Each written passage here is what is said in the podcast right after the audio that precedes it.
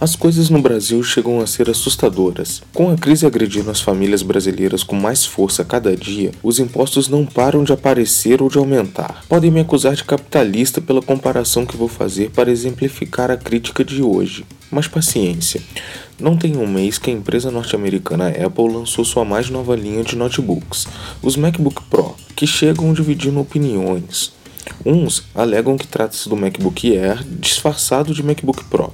Outros falam que trata-se de uma máquina realmente nova. O que ninguém pode contestar é que trata-se de uma máquina muito poderosa. Até aí tudo bem. Mas o que ninguém pode contestar também é que o governo brasileiro aprendeu muito bem a distorcer a realidade com o falecido fundador da Apple, o Sr. Steve Jobs. Somando os impostos, o valor de um MacBook Pro 15 polegadas no Brasil chega a incrível bagatela de R$ 18.500. Ora, Franklin, mas você mesmo nos garantiu que o poder dessa máquina é incontestável.